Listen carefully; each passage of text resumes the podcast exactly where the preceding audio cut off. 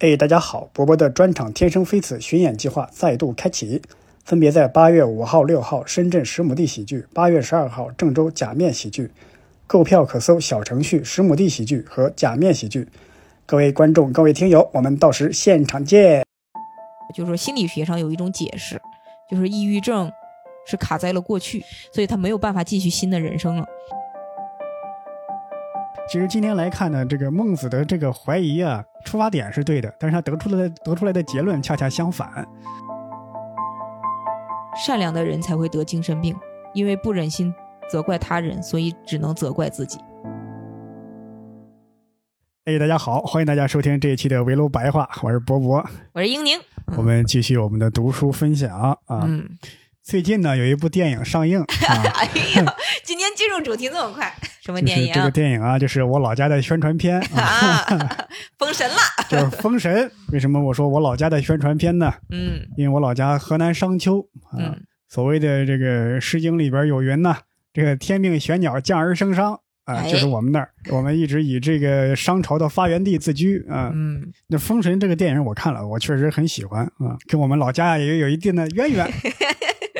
所以呢，我就看了有一本书，最近前一阵也前几年也挺火，叫《减商》啊，就是减除啊，上面一个钱，下边一个羽毛的羽，那个减，嗯，减商。呃，那跟这个电影有点对照的话，当然电影嘛，它是艺术加工，不可能完全一样。其中有那么几个细节，比方说这个商纣王，商纣王在电影里边登基的时候，天上就乌云遮日，是不祥之兆。这商纣王说怎么要驱除？他说我要献上一百人生。嗯，就是拿一百个人的性命去献祭，这是其实它是有渊源的，因为商朝就有这个拿人活人做献祭的这么一个传统，人祭这么一个礼仪，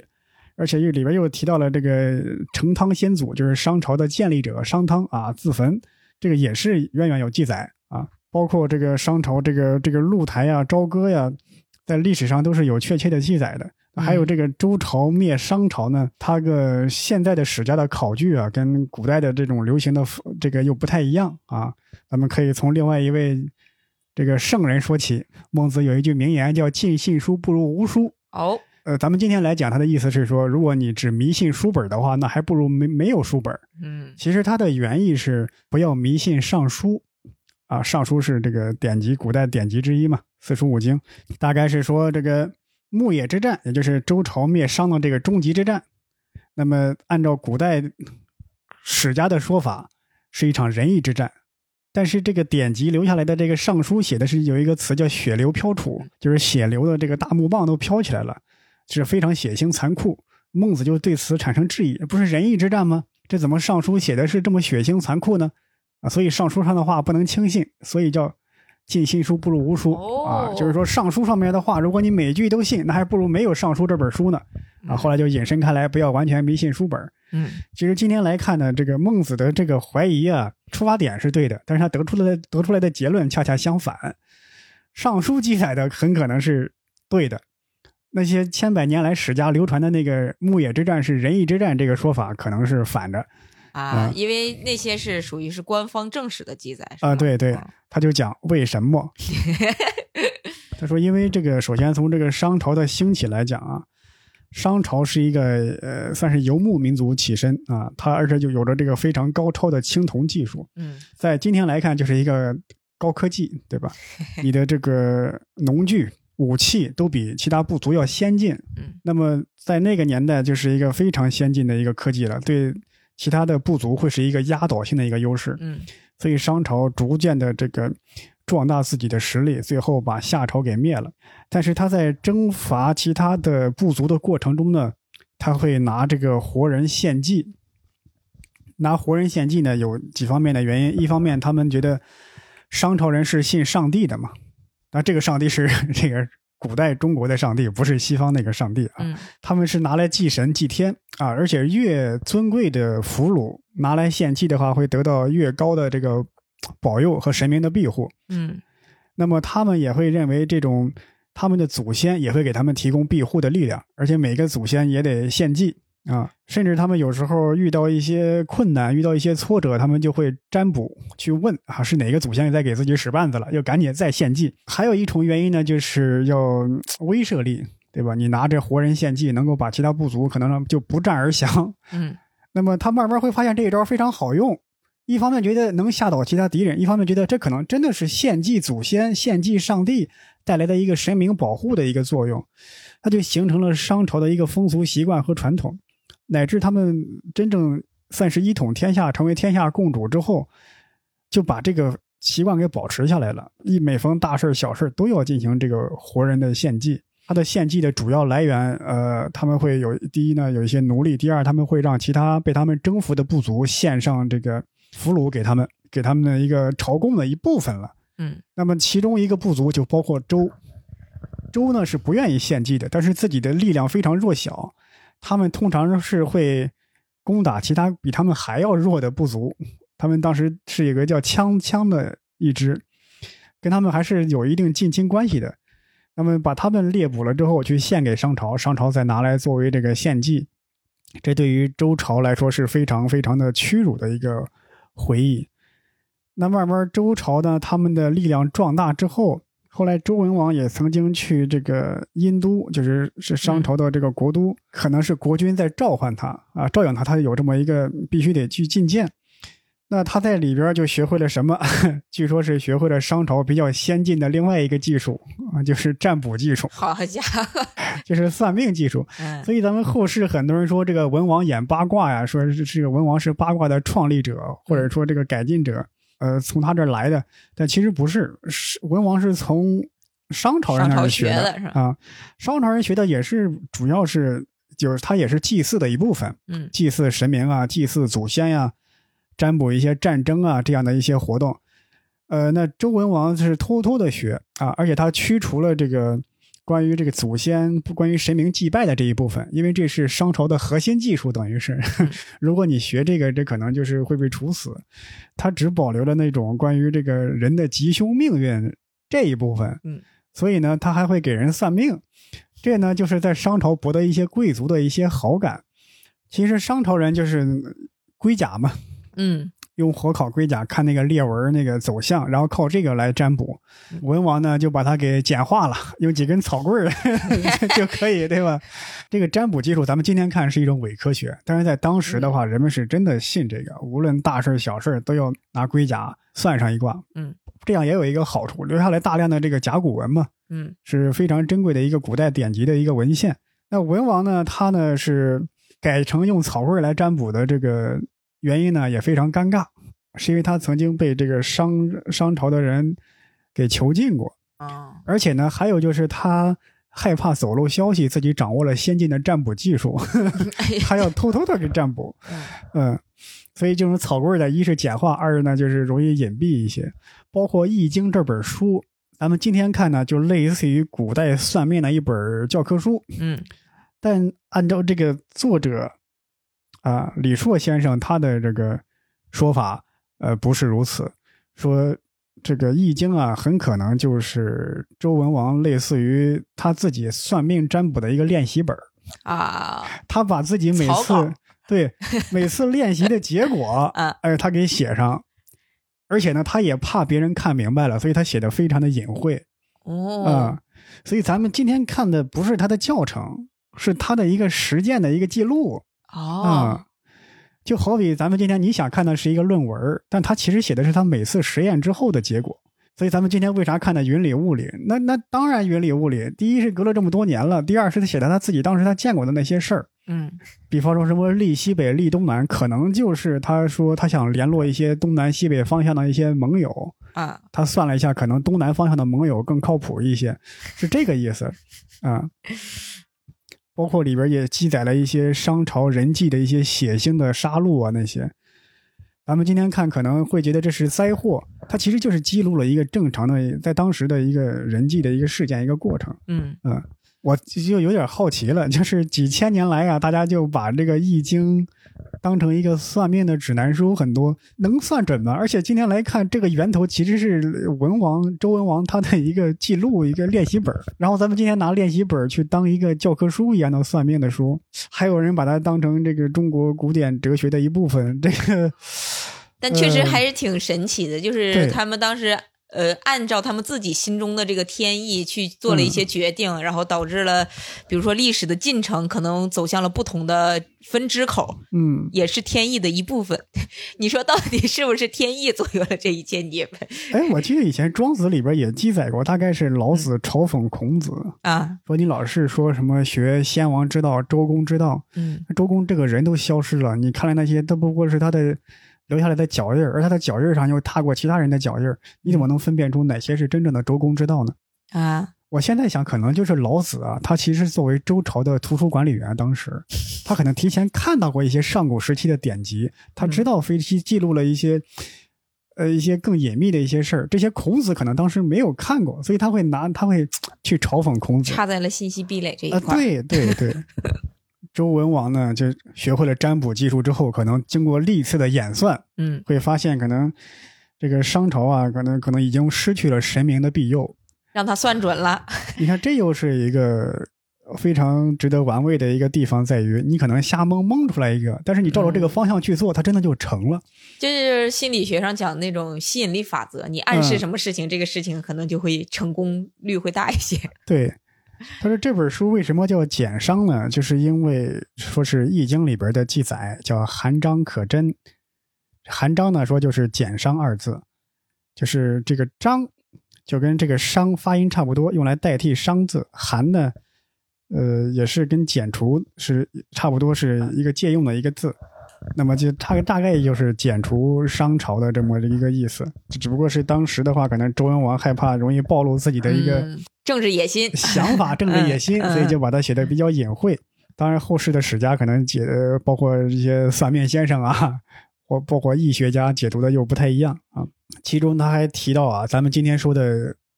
纣王犯下的那些滔，天罪行。对比方说酒池肉林、嗯，刨落踩盆，人质。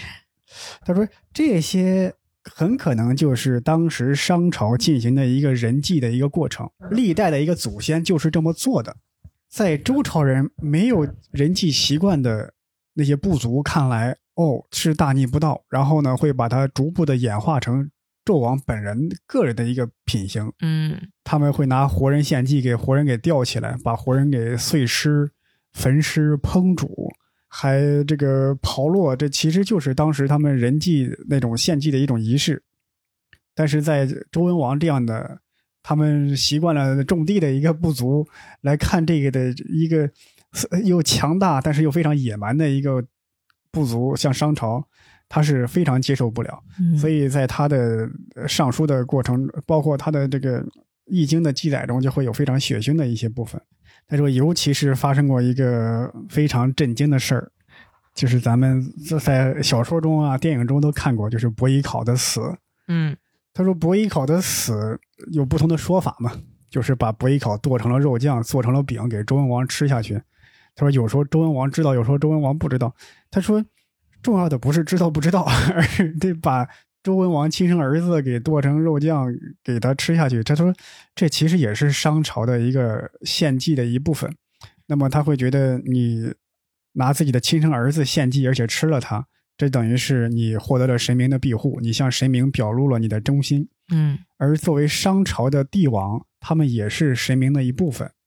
因为商朝的每代国王都有一个称呼叫帝什么帝什么，这个纣王就是叫帝辛嘛。纣这个词是周朝人给他起的一个蔑称，嗯，他其实名字他们叫帝辛。哦，那这么一个过程，那你想这是非常残忍、又野蛮又落后的。那周周朝的人完全接受不了，而且当时一块吃伯邑考的肉的人不只有周文王一个人，还有他的儿子周武王，当然后来的周武王当时叫姬发啊，还有周公旦父子几人一块吃了。尤其是里边提到了一个后世史家经常提到的典故，叫周公吐哺，天下归心。那么按照原来的解释呢，就是周公啊这人特别喜欢招贤纳士嗯啊，一发现有人才找上门了，自己正在吃饭，我着急见这个人才，嘴里的食物不敢咽下去，马上要吐出来，不耽误见人才的这个时间。他说现在的解释啊，可能就是他以后形成了一种厌食症，因为吃过自己亲生哥哥的肉，形成了非常强烈的心理阴影。嗯所以每次吃饭就会呕吐。包括他后边写的说，每次洗头的时候，人才一来也会赶紧把自己的头发握住，说也是可能每次洗头的时候会看到那种血淋淋的那种场，回忆起血淋淋的场景。嗯包括周武王晚上也会做噩梦。后来的史家、儒学家就解释这是忧心天下的意思。他说不是，就是当年留下了创伤后遗症。对对对，嗯见识过那个那么多血人际的血腥的过程，还吃过自己哥哥的肉，嗯那么这种 PTSD 嗯 就非常难以消除，形成了一辈子的阴影。当时我看的时候，哦，这 确实是一种非常颠覆的一种一种说法，嗯，但是推敲起来也有它的合理性。这个周文王去世之后，这个减伤的这个重任就放在周武王身上了嘛。嗯，比方说，确实有一个人才的相助，就是姜太公、嗯姜尚。他说姜尚呢，又有非常多的称呼，就叫吕望、姜太公、太公望。他说姜尚可能就是来自一个姜姓的一个部落部族，然后他本人的家族姓吕，所以有导致这么多的称呼。他呢早年可能是干屠夫出身，跟周文王在殷都的时候就已经相遇了。所谓姜太公钓鱼，可能是为了掩饰自己早就跟他相识的这个过程，怕引起商朝的注意，所以编织出了姜太公钓鱼的这样一个传说。嗯但我个人认为这个有点站不住脚。当时通讯不发达，你也没必要编织这样的传说，对吧？谁认识谁呀？出来这儿对是吧？对对，就是这样，对吧？包括这个姜尚辅佐周武王，周武王也会联络商朝的其他部族嗯。慢慢的话，可能就是里应外合，形成了这么一个盟友遍天下的这样一个局面。那包括说纣王他像那个比干挖心啊那样的一些传说，说他残酷的虐虐待那些忠臣。他说，在当时还没有一整套的官僚体系，这种忠臣纳谏，然后被昏君不采纳，然后处死的这样的故事啊，嗯他在那个时代是不可能有这样的故事的。他更像是后代的人拿他们那个年代的故事往前朝人身上去套。啊他说，按照他的推测，很可能是当时像比干这样的一些大臣发动了一些叛乱，嗯被纣王给镇压下去了，然后又拿他们这些人献祭。啊，其实他的核心的思路还是以献祭为主。对对啊，包括比干挖心，这很可能也是一个献祭的一一个现象，嗯，就把人的心脏挖出来。因为他这本书里边描述了，呃，非常非常多的那种献祭的那些场景，而且这些场景来源于什么呢？来源于我们现代的考古学啊啊、挖掘出非常商朝的旧非常多的商朝的旧址，然后发现大量的那种人祭的那种墓地啊，包括一些一些那些祭祀的一些遗址啊，嗯非常多的尸体，而且都是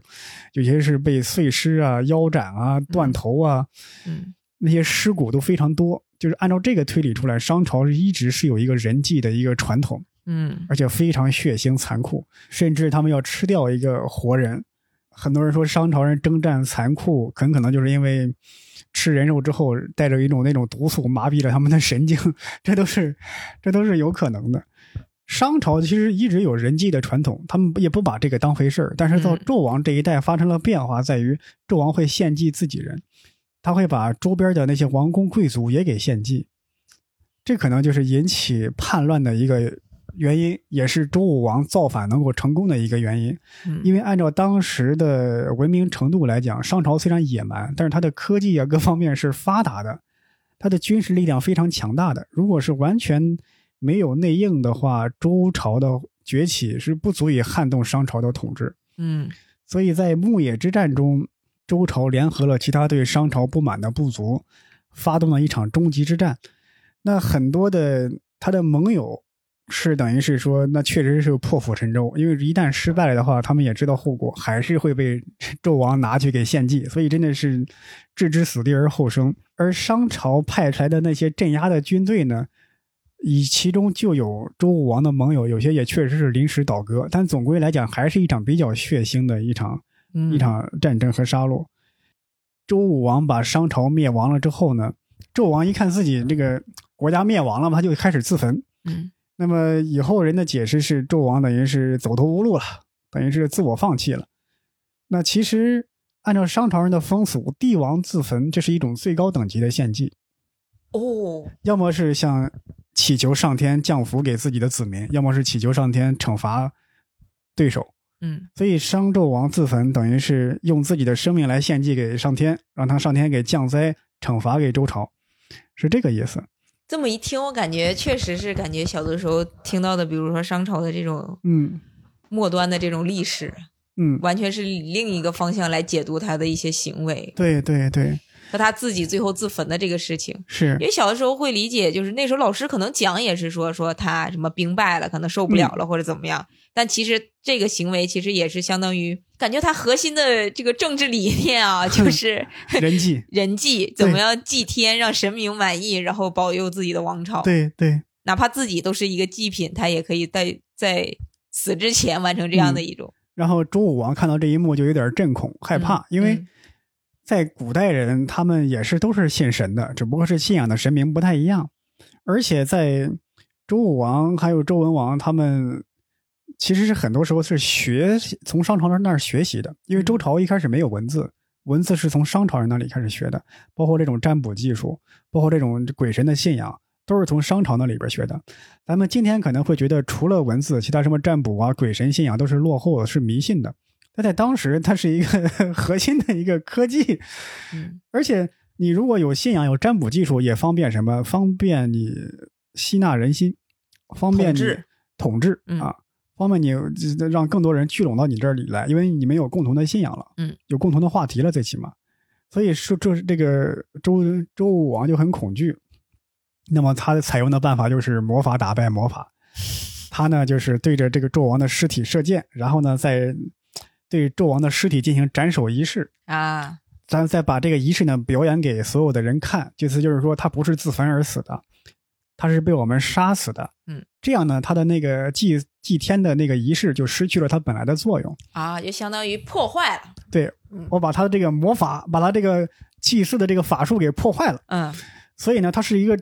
被杀的这种死亡，他的献祭没有成功，啊，也上天也不会降灾给我们了。这挺有意思的啊，感觉历史书上很多行为给他们的解读都是很有政治意义的。呃，对对，就是什么砍一个头，相当于这个王朝的覆灭。其实他当时可能也 确实没那么想，是吧？就是想破坏一下这个仪式。啊，对，嗯因为你想，当时有很多人看，很多人看的话，那是几千人甚至上万人见识到这一幕的话，啊很多人可能真的会形成一种集体意识，纣王真的要降灾给周朝了，就会造成人心不稳的一个局面。嗯那么他在表演一番这种斩首的仪式，就是说，哎，我把他这种降灾给破坏掉了，你们也都看到了，大家又会塑造一种新的集体记忆，就是、嗯哦，我以后我们还是平平安安的，没有灾祸、啊，嗯这是周武王本人都说了，那能不可信吗？就是这样的。呃，周武王他在想着战败商朝之后呢，他又采取了一新的人际过程，他就拿商朝的一些呃不愿意归降的一些旧部征战完之后，把他们拿来献祭了。他是他他的想法可能也很复杂。第一呢，类似于一种复仇；第二呢，就是你们那个人际可能真的有它的作用，我就拿你们这些人献祭来抵消那种灾祸，是这个意思。嗯那后来周武王去世之后呢，他的弟弟周公旦继位，相对来说更文明一些。他呢就想把这个人祭的这个祭祀仪式完全给消除掉。一方面，他坚决杜绝人祭；另外一方面呢，他把这关于人祭的这种记忆、一些典籍全都给焚烧了，嗯不留下任何的记录。然后从此之后呢，他又塑造了新的祭祀仪式，就是用牛啊、羊啊、猪啊这样的。嗯来代替人命，这样显得更文明一些。另外呢，他要新开发了都城，就是洛阳，嗯，当然叫洛邑，他要把商朝的这种商朝的移民给迁到那儿去，嗯啊，就是尽量改造你们原来的这种人际啊，改造你们那些原来的风俗习惯，最好你们完全把这个东西给忘了。嗯包括纣王这个倒台之后呢，还有他的一个哥哥就投降给了周朝，被封在了宋国啊，也就是我的祖先。当时叫微子启，后来有一个称呼叫宋微子，因为封在了宋国嘛。嗯他是所有宋姓人的祖先啊、哦，所以你们这一支相当于还是非常的历史悠久的。啊，三千多年了嘛。哎呀，好家伙！而且宋国在当时的各个王国、各个诸侯国之间地位是比较高的，嗯因为它相当于周天子的客人，所以很多诸侯见到周天子要叩拜，他们是不用叩拜的，因为他是商朝的旧部，商朝的贵族。那么他其实也是有商朝的王位的继承权，等于是呃从理论上来讲，他是放弃了王位的继承，然后投降了给了你，所以他是你的尊贵的客人，啊，所以地位比其他诸侯国要高一些。当然，这个后来也是宋国的这个地位也是越来越低。哈 春秋五霸时期有个宋襄公嘛，嗯他也是征战天下，他因为这可能就是贵族的地位比较悠久一点，所以他的这个贵族的这个这个礼仪教化也是保存的比较好，导致他的会打仗的时候会比较迂腐。嗯，比方说兵法有云叫半道可半渡可击，什么意思？敌人渡河渡一半的话是打他的最好的时候，因为他进不能进，退不能退。嗯但是这个宋襄公会觉得叫胜之不武，啊，这样打赢别人有什么不符合武德 啊？对吧讲武德。讲武德，对，所以他们就等别人这个渡完河之后，列完阵之后发动攻击，结果被别人给打败了。嗯，而且他还要叫打仗的时候抓俘虏，要放掉那些白胡子的人。年龄大的人，对对对，嗯还要这个把别人的那兄长给放回去，因为兄长有继承权，要继承家业。但是因为也因为这个输得很惨啊，所以呢，以后关于在你看春秋时期那些寓言故事，有个傻子这样的角色，往往也是出在宋国。嗯，像揠苗助长、什么守株待兔 这主角这样的故事，都是发生在宋国。还是得不讲武德是吧？这个就不能讲武德，嗯。包括就是这个周公旦嘛，周公旦他是第一，他消除了关于人际的这个记忆，然后改造这样的习惯，然后迁都城，不让商朝的移民搬过去，就是为了让大家忘掉这一切，呃然后用更文明、更更好的一种方式来生活嘛。嗯那么他还有就是宣传德政，德这个词，其实在商朝的时候，他们讲的是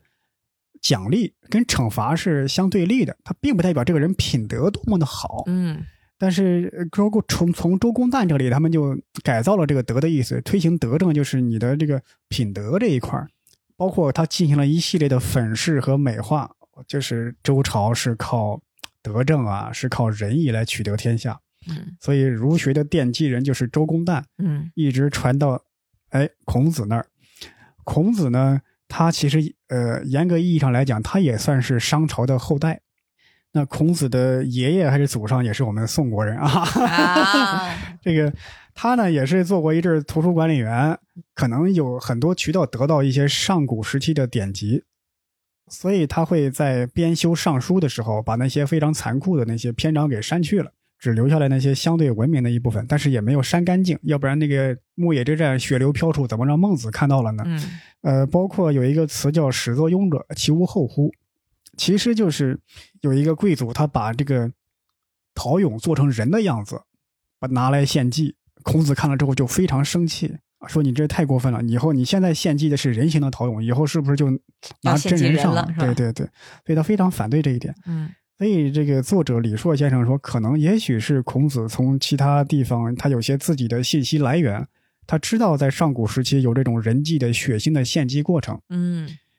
他觉得这种拿陶俑做献祭的行为是一种上古野蛮风尚的一种残留，嗯，所以说他他一定要掩去这个杜绝杜绝这种行为。这个就是李硕先生写的这个简商啊，嗯有点颠覆我们以往对古代史的历认知，尤其是像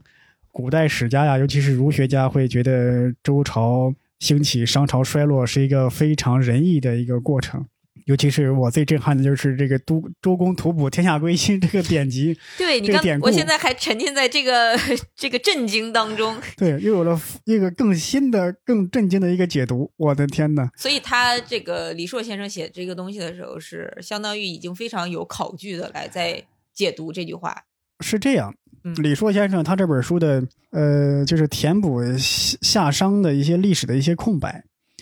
他的主要的角度是从考古学，嗯，像以前的坟墓的挖掘的一些记录报告，和包括甲骨文的记录，包括一些金鼎文，像那个商朝、商商周那些青铜器的一些铭文，靠这个来来来推断的。相当于有一些新的研究证据。对比方说，他在记他从这个周文王吃掉伯邑考的这个典籍，再从商朝人有人祭的这个嗯，这个风俗的这种记录嗯来推断，对吧？他是吃了伯邑考的肉这个事儿是可信的啊，因为吃伯邑考这个事儿是有文字记录。嗯，另外呢，商朝确实有人祭的这样的一个风俗。嗯，周公旦、周武王又都有做噩梦，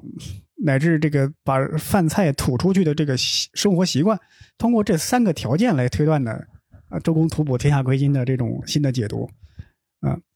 当然这个也是他的一家之言啊，咱们各位你可信不可信也是自己判断啊。呃，就是关于夏商周的历史的，它周朝的还好一些，夏商的就非常少。是，嗯，尤其是夏朝，其实，在没有什么文字的。你像商朝是至少有个甲骨文可以留下来，商朝是夏朝是几乎没有什么文字。对，能其其实很多学者，西方学者，尤其是西方学者、日本学者，他们是不承认夏朝的存在的。啊，是的，是的。对，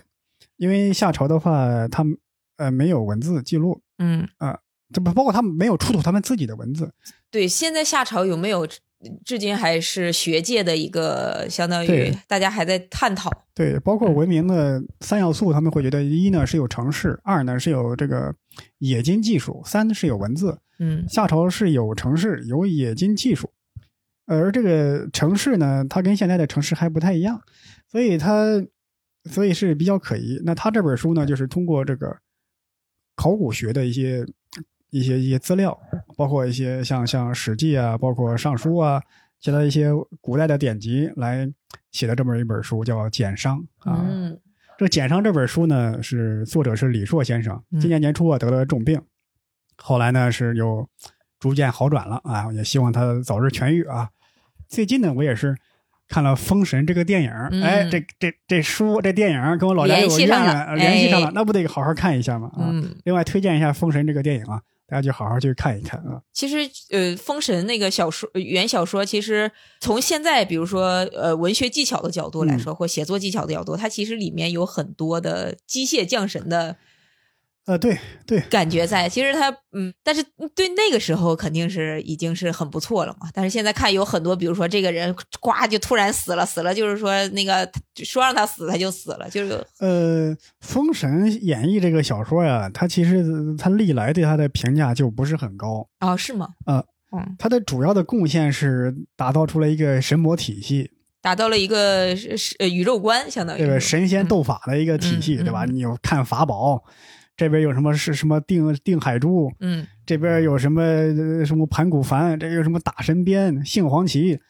它的贡献在于为现代的奇幻小说奠定了一个体系和基础。但是它作为一个文学上有审美的这个倾向的一本书的话，是有非常糟糕的一本书。嗯，人物形象模糊不堪，情节甚至前后矛盾，这边死了，那边后来又出场了。他的思想也非常落后，强调忠君爱国，天下什么商朝。什么气数已尽，周朝当兴，我们当辅佐武王，就是这种思想观念，在当时当时来看就已经是非常迂腐了。其实，在咱们再看今天看四大名著，就就他们的思想是稍微先进一点的。是的，是孙悟空直接喊出来：“皇帝轮流坐，今年到我家。”嗯，对吧？包括这个这个《红楼梦》也是思想在当时都是有先进的。这个《封神》是又文学上也不高，思想境界也不高。嗯，这么一本书。嗯。但是我觉得这个电影是超越了原著，我觉得好，我去看，我还没有去看，我准备看一看。我今天分享的就是这本李硕先生的《简商》啊。好，我的分享到此就告一段落。然后我今天分享的一个呢，是跟已经我已经分享了两本历史了。嗯，我觉得历史分享的难的点就在于它需要记很多的东西，对，包括伯伯老师今天也是记了一些笔记啊。然后我今天说这个呃，说这个书呢是一个。纪实文学，这个书的名字叫《寻找百忧解》，一个精神科医生的观察手记。嗯，其实从这个名字也能知道，其实他就是一个精神科的医生，记录了一些他真正在治疗的过程当中的一些病人的故事。嗯，然后，嗯，这个作者呢，其实是一个化名，就是他化名叫陈百忧。其实他的这个艺，就是相当于他这个笔名呢，就百忧，就是来自于百忧解这。这个柏油，嗯，然后我们都知道，其实百忧解大概就是一九七四年，呃，美国有一个叫李来公司的人研发了这个药，然后当时呢，其实这个药给社会带来了非常大的鼓舞嘛，因为有了这个药之后，像以前比如说很多有病耻感的呃病人，他们就是会达成一个共识，甚至社会会往前推进，就觉得啊，抑郁症或者其他精神类的这种疾病，就是不再是一件羞耻的事情，嗯，就是我们可以是。呃，治疗的，嗯，然后甚至也不是一种人格缺陷。当时大家会感觉到说是精神类的疾病，其实是一种可治愈的疾病。然后，但是其实我们现在知道，这个百忧解呢，确实能改善一部分的症状，但是其实精神类的疾病呢很难根治。也是这个医生在书里说的，他是一个从业了十二年的精神科的医生，在三甲医院工作，当这个精神科的医生。嗯，然后我觉得这本书，呃，让我推荐，是因为首先一个是它很真实，就是我在看的时候，其实它读起来，嗯，篇幅没有特别长，嗯他其实主要就说了十二个病人，就挑了十二个病人来写这个事情。他的文笔特别好，就这个医生的文笔特别好，然后很细腻。你读起来的时候就会感觉好像哦，你也曾经在这个医院里跟他们朝夕相处过，嗯你甚至知道了他们为什么走到了那一步，人生的故事是什么，你会更理解他们的一些状态。嗯甚至你会觉得，就像这个医生在书里说的，说说精神病人其实有的时候他们是在替一个家庭或者是替一个社会嗯，在得病，就是怎么讲？呃，比如说这个十二个故事里有那种，呃，在那个特殊的年代，嗯。认为编制特别重要，然后他考上了考两次大学没有考上，然后他只能以一个临时工的身份在机关单位工作，嗯。但是呢，他就一直没有转正，所以他心里会有很大的那种精神上的压力，因为他从小特别的要强，所有人都告诉他你你你应该更优秀，更优更优秀，就嗯。家里人会这么告诉他，所以他当他有一个机会真的得到了那个编制的时候，变成了正式的职工的时候，他会特别看不起那些临时工。嗯就是这个编制，他在他相亲的时候也成为了他的一个很大的阻碍。他就想找一个有编制的人，甚至在他当时相亲的时候，他没有编制的时候去相亲，有一个他特别喜欢的男孩儿，嗯，但是那个男孩儿跟他说：“说我就是想要一个有编制的姑娘。山东人吗？” 但是这个事情其实发生在他发病的时候是在八九年，也就相当于这个医生去的第一家医院建立医院的那一年，其实非常早。所以他应该是一个经历过很痛苦的时代的那么一个人。对，那时候编制确实非常重要。对，所以他就在说，其实有的时候，嗯，一个精神病人他发病，呃，分两部分嘛，有一些人是生理性的，就是遗传占一部分，还有一些就是社会性的，比如说这个社会让你患病了。然后这里面大概有十二个人。其实我觉得这个书让我觉得最最感动的一点就是它没有什么特别大的鸡汤。他没有嗯告诉你应该怎么样，甚至因为以前我在读一些相关心理学的书籍的时候，因为是偏社科，你就感觉他在告诉你这个是这个病是怎么样，嗯然后它会变成什么样子，你感觉那些东西就是很冷冰冰。你是知我说知道了这个病啊，我我感觉啊、好像嗯、难处理或者处理不好，或者应该寻求什么样的帮助，你只是知道了一个道理。但是这本书读下来的时候，你会能感觉到很很重的人情味儿。嗯然后也会感觉到一个心理的医生并不是一个机器，他不会永远保持着那种理智。虽然他很有他的职业性、职业属性在里面，但是你也感觉他这精神科的医生，他就是一个活生生的人。嗯，他甚至因为一个病人遭遇了一些变故，就是这个医生自己也患上了心理的疾病，他也自己得了抑郁症。就是医者是不能自医的嘛，嗯他脑袋里装了太多的知识，但是他一就一旦一个人抑郁的时候，那些知识其实就是没有用的。对，嗯，然后这里面他也会写一些总结吧，包括就是说他在的这个科室已经属于是那种你已经生活不能自理了，甚至对嗯社会有有危害属性的人，就是他是在重症监护室里面。嗯呃重症室里面，然后他就说说，其实基本上看每一个人犯病，然后来看他们的家属，大部分都是姐姐、妹妹，或者是妈妈，或者是阿姨，或者是女儿什么的。嗯他说，基本上没有男性家属会来看这个精神病人，也会很难过的说，好像在这个病的面前，男男生就是很容易的会放弃，但是也会在他这么想的时候，会出现一对病人是父子，然后那个爸爸呢，就为了救了他的儿子，老婆走了之后，他也没有怪那个老婆。一直在自己打工出海，然后做很危险的工作，就为了给他儿子看病。然后看病的过程当中，从小从他爸爸否认儿子得病，到中间就是开始承认他儿子得病这件事情。但是呢，去寻求找一些，比如大仙儿啊，或者是那种大神儿啊，跳大神儿，走了一些很多的弯路，一直到最后去他们这个精神病院去来救这个孩子，就是你能感觉作为一个父亲，他也会因为这个这一对父子而感动，而会想是不是其实虽然说可能大部分都是女性更在坚持吧，但是也会有男性。虽然说很少啊，但是但是也是会 会有那种亲情，或者是更有更有同理心，更能对其他人的痛苦嗯感同身受。然后这里面有十二个例子，最小的大概是十四岁，然后还有一些他们其实的故事都发生在他第一个工作的五年的医院里，那个医院在位于山脚下，很嗯偏远的，离市区很远的一个地方。然后后来那个地方呢，因为不让烧烧锅炉了，就是烧锅炉它释放的一些有有害气体，嗯相当于违规嘛，对，就把那个医院给取就是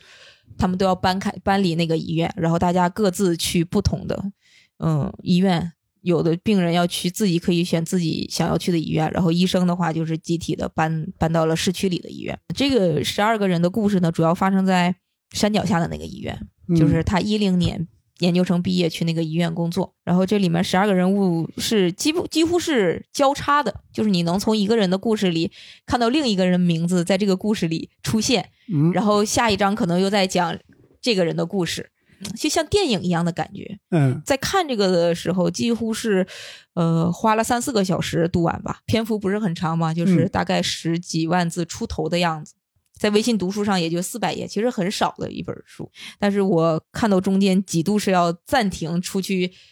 透透气，然后再回来接着读的，就是很沉重吗？呃，不是沉重，就是你能感觉到我我怎么形容啊？就像这个医生在这个书里说的说，好像正常人和精神病人中间这个界限其实是非常模糊的。嗯有的人一只脚踏进去了，但是又另又把半只脚抽出来，嗯他就可以在正常人的活动范围内活动。这里面还有一个人物，就是所有人见到他的时候，就是去医院施工，因为他们是不能外外出的嘛，病人，然后嗯去那个医院施工的所有人去跟那个主人公聊天的时候，就会发出一个疑问，就说、嗯他怎么可能是精神病？他要是精神病的话，我也得是精神病。但是这个医生也会说说他在犯病的时候会做哪些行为，嗯然后会有什么东西会刺激到他。这个共性，你感觉这些人的童年是经历过了很不一样的，就是受过很大的挫折，或者很压抑，或者是因为时代的原因。有一个主人公就是他的爸爸是国民党的高级官员，嗯然后后来他从十岁之前就是少爷，但是他抛家舍业，就是他的爸爸抛家舍业，就是去了台湾，就把他们一个大家族，他的妈妈和就是这几个儿子全都是相当于留在了大陆。这个少爷呢，长相非常英俊，后来就只能说是自己去相当于寄宿家庭生活吧，然后通过自己的努力考到了大学，因为人家从小一个底子就非常好嘛，对对对，呃，就是考到了大学，但是他一辈子心里都背负着一个秘密，就是他特别害怕别人发现他爸爸是国民党，嗯。就成为了他的心理的一个很大的疾病，就是他，呃，有被迫害妄想症，他总觉得别人是不是在小声说话，是不是就在说他爸爸是国民党或者怎么样，对，直到后来他，呃，那几年他的爸爸就是他真的这个事情被人发现了，反而他还会好一些。这个主人公叫张月桥，其实你嗯听他的名字，你能知道就是家里肯定是非常有文化的，或者是大户人家。就是这个爷爷吧，咱们肯定得叫爷爷。就是 六七十年里面，长达六十年的生活，就是一直想在自杀。嗯然后但是就是一直相当于他的老婆就是保护着他，然后也是这么一个故事。因为我今天想讲的就只有一个故事，所以其他的我就稍微一句话带过。因为我觉得纪实性文学吧，就是很难，比如说咱们聊书，因为这个作家文笔非常的好，就是嗯我如果把所有的故事从头到尾怎么讲了，可能就有点破坏这个文字的美感，因为我嗯复述是很难复述出一个文学作品的美感的嘛。是，特别想讲的一个故事呢，就是保留其他十一个故事，因为这个故事也是让这个作家就是陈柏优嗯患上抑郁症的这么一个故事。你想，一个心理让一个精神科的医生嗯患上了抑郁症的话，其实呃，肯定说明这个故事对他的冲击或者是对他整个的伤害也是比较大的嘛，相当于他没有办法保护自己的那个安全领域了。这个故事大概是这样的，就是这个主人公呢叫王娜，这个王娜呢是二零一六年去找了这个医陈柏优这个医生，嗯精神矍铄，然后一看就是非常的干练。作家就交代他，他其实是一个奢侈品店的店长，很不错了，相当于生活也很优渥的这种。其实是一个倒叙。他刚开始推门进去找这个医生的时候，就说：“医生，我好像又犯病了。”嗯，这个作家呢，其实在这个书里也也写，其实呃，很多精神病人从他们这里出院了之后啊，还会在一年之之内再回来的。嗯，因为这个地方就相当于把这个精神病院当做一个温暖的港湾，嗯因为外面的人会有歧视，甚至是过于过度的保护嗯或者怎么样，很多刺激源嘛，相当于在这里面，大家每天。因为他们是不能看手机的，手机都要搜上，呃，是那个交上去。为啥呀？一个是方便管理，第二是怕他们就是出去嘛，因为他们很多时候意识不清的，怕他们做出一些，比如说危害社会。呃，安全的一些事情，嗯比如说你说他打一个幺幺零，说什么这种的，你不也是算是报假警或者怎么样？啊然后，但是他们是在监护人或者是在医生、主治医生的呃关照下是可以看到的，就是必须，嗯，也得是病情而定嘛。有的人是可以拿到，有的人是拿不到的。精神类的疾病其实很难根治，嗯很多人之后再出院啊，他一年之内还会再回来。在这里面，每一个人都是很平等，不会把你当病人，因为嗯大家都是病人，没有什么压力，不会内卷。反而轻松了。对，然后饮食规律，嗯，锻炼，呵，然后大家互相之间每天聊天儿，其实生活是非常简单的。他说，嗯可能是反而这种简单会让他们觉得很有安全感。说的跟度假一样，但是他有点让人向往了。对，然后 他这个书里也是会讲有一些人，就家属来了之后。陪自己的家里人来看来住这个院嘛，一是病情不一样，有的家属是需要陪床的，嗯然后有的家属会说：“哎呀，这地方 真好，我都想来住几天了。”然后接着说回我们这个主人公王娜，他就跟这个医生说：“说我的前男友又来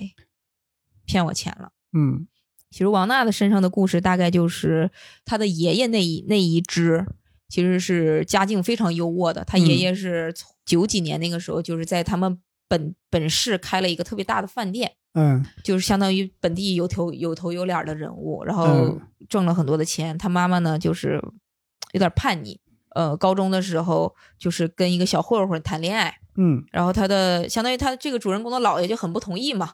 嗯但是主人公的妈妈就是很叛逆，然后就说那个我一定要跟他结婚或者怎么怎么样的，然后后来就怀孕了。姥爷就说那就没有办法了，就是那就在那个年代，你就你怀孕了，女儿怀孕了，只能结婚，对吧？嗯他的爸爸好像并没有因为有了他哦，就是有了主人公王娜之后会好一些，还是赌博，还是就是打架这种，就他们俩父母就离婚了，离婚了。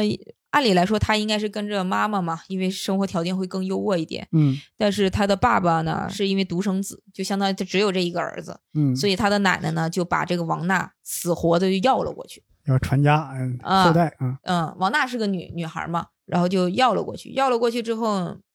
爸爸就是一直在消失，然后奶奶没几年也生病去世了，嗯。去世了之后，他的爸爸就抱着这个王娜就回到了他的妈妈家，嗯。也没有见面，就把他直接扔到了那个妈妈家的门口，就说去找你妈吧，然后他就、他爸爸就走了，然后他就想敲那个门，不敢敲，他说他对那那一刻的印象特别深。等那个门开了之后，发现是他妈妈后来又组建了新的家庭，是一个叔叔。嗯。他妈妈呢，就跟他爸爸打电话说：“你既然当初要走了，你为什么现在要还给我？嗯，我也不养。”就是这种。他的姥爷就对他比较好，就把了把他接到了他身边去生活。嗯也很不幸，就是没有几年也去世了。年龄大，所以嗯他呢，就是一直很很漂泊，心理上很漂泊，所以他也没有特别好的学习，然后也是很早的就出来打工啊，挣钱啊、上了个职高。嗯他在职高的时候呢，也没怎么好好学习，就天天打游戏嘛，这个嗯王娜。然后在游戏里面呢，认识了一个男生，那个男生呢，每天就会对他产生，就给他发一些问候啊，然后。呃，给他带他打游戏呀、打怪呀、什么的，就是他在书里就写说，王娜就感觉他人生头一次被一个人在嗯乎，然后他们俩，他跟这个男生就也现实生活中结婚了。结婚之后，发现这个男生啊，就总管他要钱。当时他是已经工作了，对，后来他们俩就是都毕业了之后就工作了，嗯然后这就就总管他要钱，然后他也他们俩当时做什么呢？开过自己的那种奶茶店，哦，然后就是就一直是在相当于在创业吧，嗯然后后来做到了那个奢侈品的店长，就相当于她本身是一个其实工作能力非常强的一个姑娘。嗯后来就发现这个男的总是就总是管她要钱，嗯然后甚至跟她说说我们买房子。但是嗯这个房子呢，比如贷款，说王娜的信用卡你之前有过一次逾期未还款的记录，就会影响我们买房子的利息。假如说咱俩可以先假假离婚，嗯，这样的话买这个房子就付的相当于付的利息会少一点嘛。嗯然后这个王娜就信了，信了之后发现就他也再也没有复婚，然后一直管他要钱，一直管他要钱。后来这个离婚了还问他要钱吗？对他，因为这个王娜就是会给他，嗯然后其实他中间也发现了这个男生其实在外面出轨啊或者各种事情。嗯然后这个心理医生就说，其实很多成年人的人格其实并不完整。他说，王娜之所以这么做，一次又一次的愿意给他钱，就是他知道自己是在被 PUA，嗯，但是他深陷在这个骗局里面，因为在他们的世界里，就如果保持清醒，不能帮他们维持住一段一段关系的话，他们就是会主动的把自己变成一个傻瓜。嗯在他们的想法里，就是坏的关系也好过没有关系，太害怕失去了。啊，别人问他要钱，他会觉得自己被需要，觉得自己有用，维持这种关系。对，然后嗯后来呢，就一直找这个医生，其实是有点像做心理咨询吧，因为嗯其实王娜并没有严重到需要在这个医院住院的那种程度。嗯，然后他就一直咨询，一直咨询，然后陆陆续续半年，其实他的病情已经好转了，中间也不会有再有自残的行为了。嗯突然有一次从欧洲旅游回来，跟医生说说我要减轻我的药量，医生说，哎、为什么？就是他说我感觉我不需不再需要吃药了。他说我在欧洲的一个草地上躺在那儿的时候，阳光打下来晒在我脸上的时候，我感觉我灵魂中有一个小女孩飘出来了。他说我感觉我知道那个女孩就是小的时候的我自己，就相当于他在某一刻跟自己的以前的童年的经历达成了所谓的和解。嗯因为这个医生也在其他的人物故事里面讲过，就是说心理学上有一种解释，就是抑郁症是卡在了过去，嗯就是你肯定有一个事儿是过去的一个事儿，你永远没有办法去解决，可能是事情，可能是你心里的一个症结，或者是比如说有的被霸凌啊，或者是嗯有的比如说被就是说父母离婚，像刚才张月桥那个老先生，他可能就心里藏了一个事儿，他永远卡在那儿，他永远觉得那个是最重要的，所以他没有办法继续新的人生了。所以这个王娜从欧洲躺一次草坪回来呢，他就觉得他可以继续向前了。又过了一个月，他再回来找这个医生的时候说：“医生，我觉得我减轻这个药量之后，我也不太需要吃药了。”他说：“而且我就是承认了他现在谈恋爱这件事情。”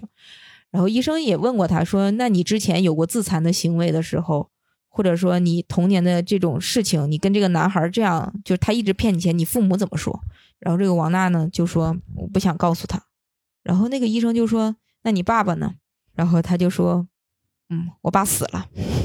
然后这个医生就说：“说他作为精神科的医生，他就发现啊，人越是讲痛苦的事情的时候，越会轻描淡写，甚至嗯有的时候很多人是会笑着讲出来。就是他举了一个例子，就是说有一个抑郁症患者，患了抑郁症的女人，她就是介绍自己晚上睡不着睡不着觉，然后她能絮絮叨叨说上十分钟，就跟这个医生。嗯但是她被她老公家暴十几年，然后医生就问她这十几年遭受的就是折磨，她只能对我说出三个字，就是他打我。所以她当时通过就以前的一些一次一次的治疗，跟王娜的治疗的时候，他就知道他他的爸爸肯定是有问题的嘛。他现在之所以这么选择他的另一半，呃，用弗洛伊德来说，就是有一种，比如说你你的择偶是会受你父母影响，比如说恋父情节，你爸爸是一个什么样的人，你可能在择偶方面就会多少受到一些影响，好的坏的都会受到影响。然后后来这个王娜呢，就是也谈恋爱了，她相当于彻底跟她前夫翻篇了，而且前夫。这个医生也在书里讲，就是说，哎，好像当王娜彻底放下的时候，她前夫也不会再过来纠缠了。嗯就往好的方向发展的时候，我看到这儿的时候，我说，哎，这个是，这不是已经治好了吗？这是书里唯一一个嗯治愈的故事，为什么会让这个医生得抑郁症呢？然后这个转折就来了，大概一七年底的时候，这个王娜又来找这个医生了，就相当于有很长一段时间她都没有再来找这个精神科医生，嗯她自愈了，她治好了，然后她就跟医生说说，医生，我最近看不清东西了，我感觉周围有人他在跟我说话，但是我看不见他们。然后医生当时心里就很害怕，因为这种如果按照精神科来看的话，其实他已经是深度抑郁，就是他已经开始产生幻视、幻觉了。嗯，就是生理机能已经变了。对，就是相当于他的可能大脑的结构或者是他生理方面已经有了一些很大的变化。嗯，所以他就想啊，怎么突然已经好了，为什么又突然的这么严重了？然后他就赶紧呃让这个姑娘去拍一下大脑的 CT 片儿。嗯结果发现呢，他的精神方面没有任何的问题，是得了脑瘤，没过多久就走了。因为其实，在他治愈了之后，他们俩其实发展成已经就医患关系之外的，就是比较好的一些朋友关系。啊、朋友关系了。所以这个事情可能会对这个医生的打击是非常大的，明显的感觉到自己陷入了抑郁症的情节，因为他开始无缘无故的对他科室的师姐大吼大叫，甚至变得非常的没有耐心，脾气特别的暴躁。嗯，就跟以前判若两人。然后他突然就警醒到说：“不行，我肯定是抑郁了。”他就回去找了他当年的导师，因为他说他每一次遇到一些病人的故事的时候，因为他可能刚参加工作不久，就是他还没有心理强大到那种就可以非常的置身事外的那种。嗯虽然他可能保持他的职业精神，但是作为一个善良的人，他还是会内心会有触动嘛。看到很多不幸的事情的时候，然后他就回到他每一次都会回到他的导师，相当于那是他心里最安全的地方。嗯，他只要在导他导师的那个就诊台，就是那个床上睡一会儿，他就觉得他能得到治愈。所以他这次感觉非常严重的时候，他就赶紧回到了他安全的这个嗯导师的这个办公室，他就坐在那儿。导师一看他一一走进来，看到他这个状态，也就明白怎么回事儿。跟着导师呢，就是相当于待了三天，嗯去看了导师的病人什么的。他突然有一天就问导师说：“说老师啊，你觉得人活着的意义是什么呢？”他说：“人生太苦了。”然后他的老师说：“人生可能本来就没有什么意义。”嗯他说：“你赋予它什么意义，它可能就是什么意义。”哎，我当时看到这句话说，就是其实对我触动还挺大的。这几年好像不断的听到很多朋友在聊这个说，说哎呦，你说咱活着的意义是什么？为了啥？对，就每当在遇见一些特别，比如说很抑郁的事情的时候，网上的一些新闻的时候，你会感觉真的很悲惨的时候，你会觉得会不由自主的想到这个问题。对，就这句话稍微给了我一些力量吧。嗯然后他也会问这个老师说：“你已经从业这么久了，就在这个期间，你从来没有崩溃过吗？就是你没有心理抑郁过吗？”嗯他老师说：“说嗯，说我们要知道，其实我们在面对一个非常非常难以克服、非常强大的东西，就是我们可以退缩，我们可以承认我们自己不行，但是我们永远不能放弃。要说我们其实已经很厉害了，那些病人他们能之所以克服到现在这样，他们也很厉害了，就是我们都已经很厉害了。然后我就感觉这个书让我感觉到看完特别感动的一点就是人和人之间的关联。嗯，然后甚至因为以前看一些社科书，可能是以西方的一些学者为主嘛，对，我们看一些翻译或者怎么样，你很难看到，就是哪怕他们举的例子是在，但是是基于他们的那个背景下，他们的社会性前提下。对，但是我在看这本书的时候，就是能看到周围人的感觉，你会有一种投射。你甚至在某一瞬间，你会跟这些精神病人产生一种情感和思想上的连接，你会觉得，你说什么叫正常，是吧？你会产生这样的疑啊，问，对对，就是有这样的想法。我当时看到看到说，甚至这个人，因为他记录的很真实，嗯。就是这本书不会让你感觉到非常凄惨，虽然他记录的是精神病人的故事，嗯。甚至会你会感觉到非常的幽默，因为这些精神病人会说出一些非常地狱笑话，但是他们非常认真的在说这件事情。嗯这个医生也会跟他们进行一些平等的交流。我看到嗯这个时候，我会感觉到一种就是这个学科可能在进步的感觉，因为我之前也分享过那个纪录片《球》，对，球不是真正的去东北的一个精神病院里拍嘛？嗯呃，这个好的一点就是它很温暖，就你感觉这里面有很多主人公，可能就是你亲戚会遇到的事情。啊，对我我亲戚也确实遇到过，对，我有两个亲戚都进过精神病院。是。然后我就觉得能看到那些家属的挣扎，就是你在面对人性的时候，但是你不会从道德就是单方面的二次去审判他们。如果这些任何的事情在网上，肯定就会被网暴了。嗯但是你会站在任何一个人的角度，你会觉得他们都没有错。这个书里我最喜欢的一句话说，很多时候他们是在替一个家庭、一段历史或者某种环境而生病。嗯之前我有位老师曾说，善良的人才会得精神病，因为不忍心责怪他人，所以只能责怪自己。哎，也是，尤其是最近这几年，哎呀，嗯总是能感受到一种强烈的无力感。嗯但生活还得过嘛。我嗯经常前一阵儿的感慨就是，你看很多小说、电影啊，主人公在某一个时刻突然顿悟了、解脱了，但是现实生活呢，你就是每一年、每一月、每一天、每一时、每一分、每一秒，硬生生熬过去的。嗯不是说你突然有一刻想通了，你就是很多道理啊，你其实都明白，嗯，你就是难以接受。是，对你非得等很多时间熬过去了，你才能真正的跟这句话共情，嗯而不只是把它记住。这个书里我还标注了一句话，是这个作家也是这个医生说，执医生涯当中无数次的听到了精神病人跟他说的同样的一句话，就是说，只要我还能有力气，嗯我就会在他人面前强颜欢笑。可能到他们很多精神病人到犯病的那一刻，是他们真的没有力量再去拯救自己了。他们也想很健康的，像常人一样活在这个世界。嗯然后，所以我看的时候会有一种那种感觉，就是，呃，一定要跟周围的朋友多多是倾诉。对不多释放善意，嗯然后多关心就是自己爱的人。我个人啊，强烈建议大家可以真的看一看这个书，嗯因为这十二个主人公真是幸福的家庭总是相似，不幸的家庭各有各的不幸。确实确嗯实，，而且他还会在书里面讲了，我其实一直挺好奇，就是比如心理医生他的职业道德和法律嗯规定这个冲突他是怎么解决的。里面最后的一个故事就是在讲，呃，这有一个男孩儿，他其实是有精神分裂的症状，但是他的妈妈不让他说，就是不让他在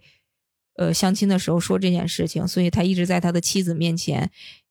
隐瞒了这件事情。而精神分裂这个症状遗传的概率是百分之十五，就相当于他俩有孩了，有了孩子，那个孩子可能会遗传到这个精神分裂的这个症状是百分之十五的概率，以至于这个男生一直压抑，他就是他是一个非常正直的人。嗯他会觉得就是我想告诉我的妻子，但是但是怎么说呢？就是两方的拉扯，你能理解到他的那种痛苦。嗯虽然说我们从所谓的道德方面会会，比如说说你不应该有这个孩子，或者怎么样，但是如果替换一下，如果这个是真实发生在你你的自己的，比如说哥哥、弟弟或者什么，你你也很难说跳出一个非常理中客的态度去指责他，你就是不能生孩子，对吧？对，然后他也会在探讨，就是他到底是帮他保守这个秘密呢，还是说他要从事就是他医生的职业性？然后他也会在就是开一些学术研讨会的时候，问一些德高望重的老师，就是怎么样去处理伦理学这种的矛盾冲突。嗯。呃，大概的意思解释就是说，说精神病人和医生之间的关系，就医生对于精神病人只对他的病人负责，就相当于他举了一个不太恰当的类比，他自己说不太恰当的类比，他就是说，就当你去呃教堂去做祷告，你跟嗯。牧师去，你跟神父去忏悔你的罪行，神父是不能把它作为，比如说告诉警察，告诉就是在法律上作为呈堂证供的，就大概是这个意思。他就是医生只对病人负责。嗯，你刚刚说那个困境啊，嗯我有一个朋友经历过，当然是他见识别人的困境，是他有一次去相亲，他就会发现，在相亲那那那那个女孩的父母特别的主动，嗯老催促你们俩感情进展怎么样啊，这个啥时候赶紧结婚啊之类的，他就很奇怪。他也问过这个女孩，嗯哎，他也发现接触下来，这个女孩感觉就有点怪。嗯后来这个女孩跟他说，她她有白癜风，嗯，白癜风好像也是皮肤病有遗传，对吧？好像是。最后俩人也没成，反正。在最后一个，就在第十二个故事里面，其实这个男生也嗯面临了，就是像你，就是像那个你朋友那个呃去相亲那个姑娘同样的困境。嗯之前有很多这种精神病人去相亲的时候，是会非常坦诚的告诉另一半，就是告诉相亲的那个人说我有精神病史。但是推心置腹，你想，咱们如果是去相亲相到了这样一个人，咱们肯定也会害怕，就说哦，那就算了吧，嗯对吧？也就所以在他，但是在精神就是精神病人的角度来看，就是我坦诚了，但是面对了一个更更坏的结果，所以他嗯们就无数次之后就会开始有所隐瞒。然后医生也会在最后一个故事里探讨这个问题，所以大家如果想去看的话，也可以去看。嗯，他说这个，我又想起我小时候的事儿。嗯就我小的时候吧，你看我爸妈呢，就是那种传统的就那种家庭，相信棍棒底下出孝子那种，嗯所以我每次考试考砸了的话，他们都会打我一顿。嗯他们他一方面又告诉我我要诚实，嗯，但是这次考试多少分儿我不及格，啪就就一巴掌就扇过来了。嗯那从我这个想这个印象就是，我诚实了，但我挨了打，那我干嘛要诚实呢？嗯嗯嗯就这真的，而且这三番五次都是这样。那小孩又不会撒谎，发现不会撒谎，换来的代价就是挨揍。嗯就是我也是最近几年我才学会真正的撒谎。人有时候真的会投奸耍滑，千万不要太诚实，真的是。哎呀，嗯，扯远了，扯远了。嗯那就是我这本书，嗯叫什么名字？呃，寻找百忧解，一个精神科医生的观察笔记。对，其实我有时候会有一个担心的倾向，就是咱们今天很容易把一些呃精神疾病啊、心理疾病一这个庸俗化或者浪漫化。嗯我前一阵刚看一本书，里边作者他提了这么一个观点，他说：想象一下，假如十九世纪的人就有了呃百忧解，那么像波德莱尔还有王尔德他们的诗那么优美的诗是不是就没有了？我说你不能这么看，对吧？而你怎么就保证有了百忧解，他那些书写忧郁的诗就没有了呢？对，而且有万一那些忧郁的诗，他可能是就是双向情感障碍呢，因为百忧解也解决不了，吧？对呀、而且对刚才伯伯伯伯老师说的这个，这个医生也说，也在这个书里提到了，他说嗯。他从业这么多年，会让他有一个警觉，就是不要把精神病人的一些行为浪漫主义化，嗯。因为他说，其实，在精神病人的世界里，理解不了你的一些行为，嗯。他也理解不了自己的一些行为，他甚至在犯病的时候，他会伤害自己最亲爱的人，有可能是自己的孩子、自己的父母、自己的老婆，而且那种伤害可能就是类似于拿刀砍这种的，就是、嗯像金毛狮王谢逊杀了自己的家人。对他说，切记一定不要把精神病人的很多行为浪漫主义化，就比如说。就是这个不是他说的啊，这个是我的理解，可能是。嗯，就比如说以前很流行的那个霸道总裁，对对，我觉得霸道总裁，我以前小的时候看的时候，我没有觉得浪漫，嗯，我觉得害怕。我觉得一个人这么要疯狂的控制我的人生，嗯，就是他要规定我说女人，你今天就要穿这条裙子，或者是怎么怎么样。我觉得，的引起了我的注意。对我觉得 是有一点可怕的一件事情。嗯，但是你不得不从另一个角度，比如说艺术啊，我们就完全抛开艺术。艺术嗯。其实是很多时候是抛开伦理道德、抛抛开法律法规，就是艺术品类嘛。有的时候，嗯。比如一些艺术电影，就是一个手法，一个创作。嗯。对，前几年特别火的英英国的有一个剧叫《Killing Eve》，啊，就是双女主，然后其中一个人就是精神病人，嗯，然后另一个人是一个军情六处的一个相当于警察，嗯，然后他们俩之间的一些，现在看起来就是一些封闭的爱情。嗯我看的时候还是挺代入的，因为你会觉得人其实有的时候从心里的某个角度来说，是想会被一个人关注，嗯，或者你知道有一个人是会永远爱着你，人是会有一点点这样的期盼的嘛。反正，但是另一个那那有一个女主就是精神病人，她就是一直在关注那个警察的一一些生活，她的工作，然后甚至为了这个警察见到这个警察会。杀几个人，让这个警察去犯罪现场，就是这么嗯听起来，你感觉我靠，这个这什么东西啊？这是不是疯了？但是 就是确实是疯了。对，但是艺术加工之后，可能会让这个角色很有魅力。嗯然后你在那个艺术形式里沉浸的时候是可以沉浸，但是跳嗯出来，如果真的在生活当中，你不可能是还认可这样的一件事情。对，我在读这个书的时候，就是也觉得不要去理所应当的道德审判任何这里面的一个人嗯，啊、因为没有经历过他们的事情。是，对，我们今天 是分享两本书啊，一本是一一部历史学著作，李是李硕先生写的，叫《简商》。嗯，还有一个就是纪实文学，对一位医生写的，叫《寻找百忧解》。嗯，发现里边有点共通的地方啊，就是人的强烈的心理阴影。纣王 PTSD 可以找陈百优看一看。好，我们今天的分享呢就到此结束，感谢大家收听，我们下期再见，拜拜，拜拜。